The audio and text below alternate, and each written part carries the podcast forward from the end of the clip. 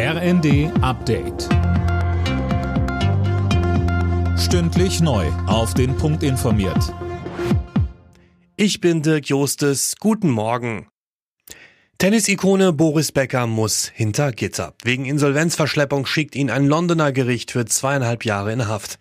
Imme Kasten direkt vom Gericht ins Gefängnis. Die zweieinhalb Jahre sind ohne Bewährung. Becker kann noch Rechtsmittel einlegen, muss die Haftstrafe aber erstmal antreten. Nachdem der dreifache Wimbledon-Sieger 2017 für zahlungsunfähig erklärt worden war, hatte er nach Überzeugung des Gerichts seine Finanzen nicht komplett offengelegt, sondern unter anderem den Besitz einer Immobilie in seinem Heimatort Leimen verschwiegen und verbotenerweise hohe Summen an seine Ex-Frauen Barbara und Lilly überwiesen.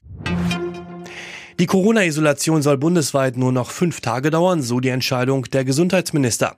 Kassenärztechef Gassen befürwortet die Entscheidung. Er sprach im ZDF von Eigenverantwortung. Die Lage sei noch zu unübersichtlich, sagte dagegen Virologe Martin Stürmer. Der Chef der EU-Grenzschutzagentur Frontex, Legerie, ist zurückgetreten. Hintergrund sind mutmaßliche Menschenrechtsverletzungen an den EU-Außengrenzen. Mehr von Manuel Anhut. Ja, unter anderem geht es um illegale Pushbacks der griechischen Küstenwache. Die soll Geflüchtete auf Rettungsflößen aufs offene Meer hinausgeschleppt und ausgesetzt haben. Frontex soll das unterstützt haben und Legerie habe monatelang versucht, das Ganze zu vertuschen. Das zeigen Recherchen unter anderem des Spiegel.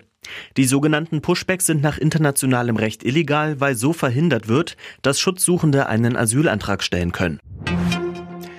Nach zwei Jahren Corona-Zwangspause gibt es dieses Jahr wieder ein Oktoberfest in München und zwar ohne Auflagen und Einschränkungen, so der aktuelle Plan. Wenn sich die Corona-Lage wieder zuspitzt, kann es aber noch eine kurzfristige Absage geben, so Münchens Oberbürgermeister Reiter. Zum Fußball. Im Rennen um die Europacup-Plätze hat Union Berlin einen Rückschlag hinnehmen müssen. Das Team von Trainer Urs Fischer kam im Bundesliga-Heimspiel gegen Absteiger Gräuter Fürth nicht über ein 1 zu 1 Unentschieden hinaus. Alle Nachrichten auf rnd.de